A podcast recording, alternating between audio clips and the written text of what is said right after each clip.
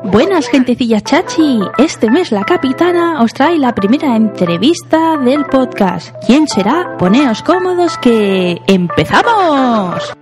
Os comento que este mes visita la zona Tecno Bea. Es toda una profesional en la creación de páginas web, como nos va a demostrar, y que podéis encontrarla en Twitter con el usuario arroba beaspace barra baja. Antes de empezar con la entrevista, quiero deciros que he tenido bastantes problemas con la producción de este podcast, parece como que estuviera maldito, pero Bea siempre ha tenido una excelente actitud y desde aquí tiene mis gracias infinitas y nada, espero que disfrutes pasando por este humilde podcast. Y hechas todas estas aclaraciones, empezamos ya con la entrevista. Hola Bea. Hola, mi nombre es Beatriz y soy la dueña de Bea Space. Aprovechando que tengo una profesional del sector, quiero hacerte algunas preguntas de tema técnico, pero antes de eso, creo que la primera pregunta y lo que nos interesa a todos es ¿Qué te ha hecho decantarte a pertenecer a este sector? Vamos, ¿qué es lo que te ha traído y has dicho, pues quiero hacer páginas web y no otra profesión?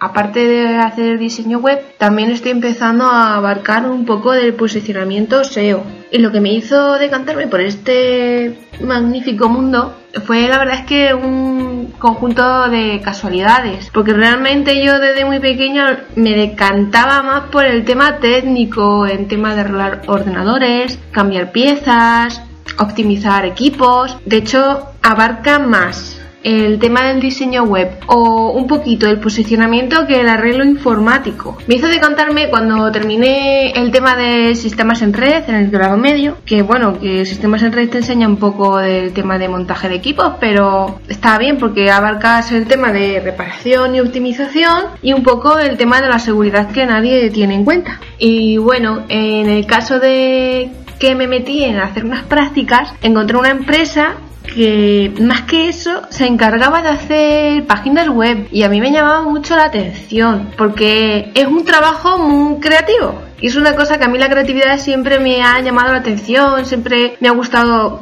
hacer trabajos de ese estilo desde que también era muy pequeña el tema de dibujo y esas cosas. Entonces dije, voy a meter mano en este sector. Y bueno, mm, vi que había algunos puntos flacos en la empresa, más que nada no es por criticar a nadie. El tema es que como yo era una trabajadora y tenía un jefe, siempre había un intermediario de por medio. Es decir, el cliente lo que quería no me lo decía nunca a mí directamente, a no ser que me diese el teléfono, cosa que casi nunca hacía por temas obvios. Que si roba de clientes, ese tipo de cosas. Mm, que ya le ha pasado varias veces antes. Entonces nunca trataba directamente con el cliente y el cliente era bastante más complicado que estuviese satisfecho porque eh, es como el juego del teléfono roto. Tú puedes decirle a una persona que te gustan las cosas de una manera y luego esa persona se lo dice a otra. Siempre hay una distorsión de lo que realmente la persona quiere. Entonces fue un poco lo que hizo que al final me embarcara en este viaje y me hice autónoma. Primero me busqué unos clientes fijos y ya cuando vi que iba a tener al menos una parte fija de dinero, no un dineral, para pagar los impuestos, la cuota de autónomos, me hice autónoma y aquí estoy un año después.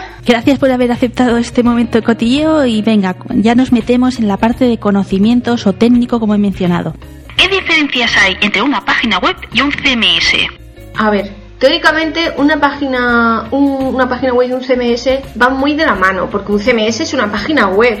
Quizá me lo estás preguntando por el tema de la gente que lo hace más a mano, o sea, que no usa un gestor de contenidos, eh, sino que lo hace de cero a base de programación. Si es verdad que WordPress puede usar bastantes mm, lenguajes, ¿vale? Porque el tema de la programación web usa lenguajes, o sea, que si PHP, que si jQuery, que si Angular, bueno, hay un montón, ¿vale? La gran diferencia a nivel de cliente es el precio. La segunda diferencia es que a nivel de gestión, el cliente con un poco de idea puede llegar a incluso a subir contenidos esa persona. Que sí, que también podría hacerlo ese programador se le ocurra bastante haciendo el programa, también lo puede hacer esa persona. Y luego también el tema de las horas. No es lo mismo hacer una- un programa o una página web o una aplicación de cero que usando ya un CMS. La verdad es que ah, de cara a clientes eso, mm, el tiempo en el que te van a entregar el proyecto y el dinero. Y a nivel de desarrollador, pues el tiempo que tienes que usar y la ganancia. Porque a ver, a más tiempo inviertes, más dinero cuesta. Y a mayores son los conocimientos, a mayor precio lo vas a, a vender.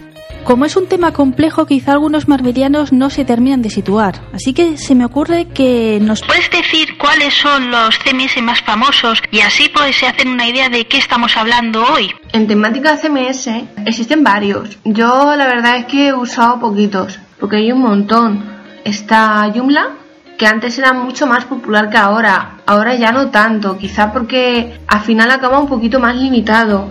WordPress, que es la que yo uso, que puedes hacer tiendas, puedes hacer páginas landing page, puedes hacer simplemente blogs, páginas meramente informativas sobre tus servicios, dónde estás ubicado, puedes hacer reservas. Tiene tantas cosas que la verdad es que se diferencia quizá a nivel de personalización de una página web de las que mencionábamos antes, a código puro. Eh, quizá lo único un poquito más limitado es el tema de personalización, pero a nivel ya muy, muy detallado, en plan por aquí, que se haga algo así cuando se toca, cuando pones el puntero a un lado que salga una cosa, pero a nivel muy específico, no a nivel de lo que ya abarque WordPress, es la única diferencia. Y luego también está PrestaShop, que simplemente puedes hacer tiendas, pero es una plantilla muy potente para páginas muy grandes, para allá de gente que hablamos de más de mil productos, o sea, en plan de mil productos, eh, contenido masivo, pero también es verdad que es mucho más caro.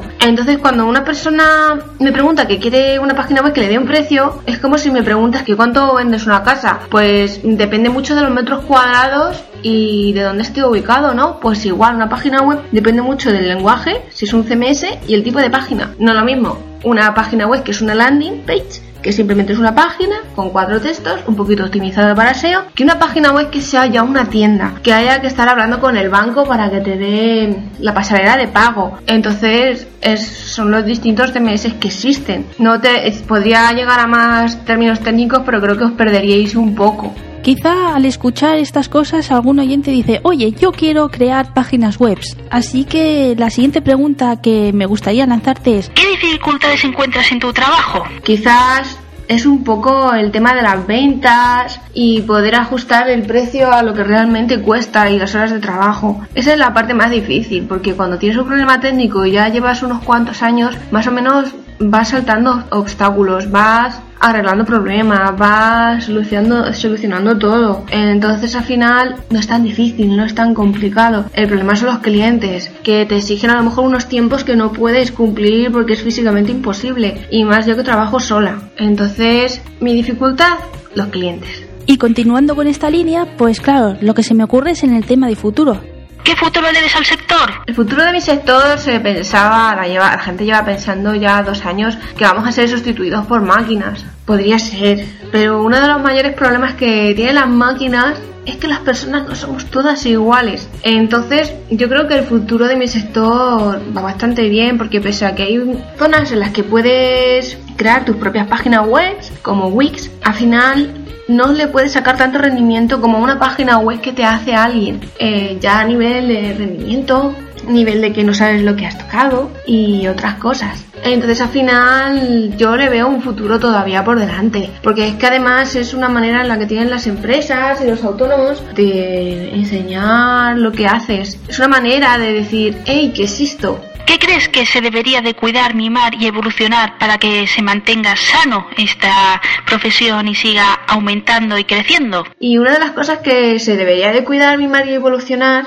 eh, es el tema de, de los diseñadores que realmente hacen bien su trabajo. Porque cuando una persona se vende como diseñador, muchas veces tira más el tema del precio, que si alguien te lo hace por 80 euros, pero es que luego esos 80 euros a mí me han llegado unas cosas horribles. Entonces debemos de cuidar a la gente que realmente hace bien su oficio y evolucionar pensando que es un trabajo que realmente merece la pena. Luego también hablo a nivel de cliente, no solamente a nivel nuestro. Eh, tenemos que cuidar a los clientes que valoran nuestro trabajo. Tenemos que mimar a la gente que te paga cuando debe de pagarte. Y la verdad es que debemos evolucionar también las personas que en mi sector hay gente que tiene el ego muy subido, eso debemos de evolucionarlo. Debemos de entender que si es verdad que entendemos unas cosas que no todo el mundo comprende, pero eso no nos hace ni mejores ni peores.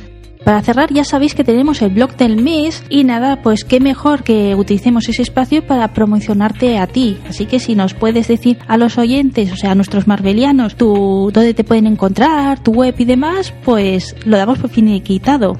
Bueno, a ver, mi web realmente nació al principio como una página para enseñar todo mi portfolio de trabajos y un poco lo que puedo ofrecer. Actualmente está evolucionando para posicionar, que es lo que deberías hacer. Más que nada porque todavía no soy medianamente conocida. Pero mi web lo que viene a hacer es mm, presentar un poco quién soy, de manera muy personal. Y también hay muchos manuales muy útiles para las personas que están intentando iniciar algo, pero no saben cómo. Entonces hay alguna cosa como el uso del, plugin de Yoast SEO, cómo hacer cambiar los títulos en tu página web o cómo utilizar una palabra clave. Quizás no, puede, no está tan extenso a nivel volumen, de búsqueda, nivel de dificultad, pero por lo menos para esas personas que son pequeñas, que simplemente con que vendan un poco con AdWords y demás les sobra, eh, yo creo que está bien. Entonces tiene un poco de todo, tiene un poco de lo que yo hago, un poco de manual y un poco de que la gente me encuentre.